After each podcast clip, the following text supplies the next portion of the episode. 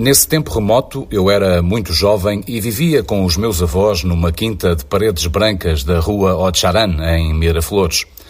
Estudava em São Marcos, Direito, creio, resignado a mais tarde ganhar a vida com uma profissão liberal, ainda que, no fundo, tivesse gostado mais de chegar a ser um escritor.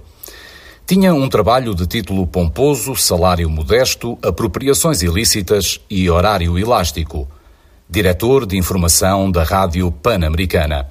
Consistia em recortar as notícias interessantes que apareciam nos jornais e maquilhá-las um pouco para que fossem lidas nos noticiários. A redação, sob as minhas ordens, era um rapaz de cabelo empastado e amante de catástrofes chamado Pascoal.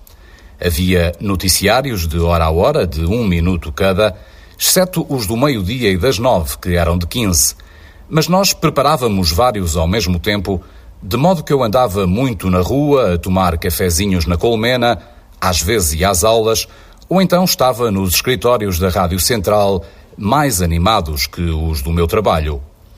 As duas estações de rádio pertenciam ao mesmo dono e eram vizinhas na rua Belém, muito perto da Praça San Martín. Não se pareciam em nada.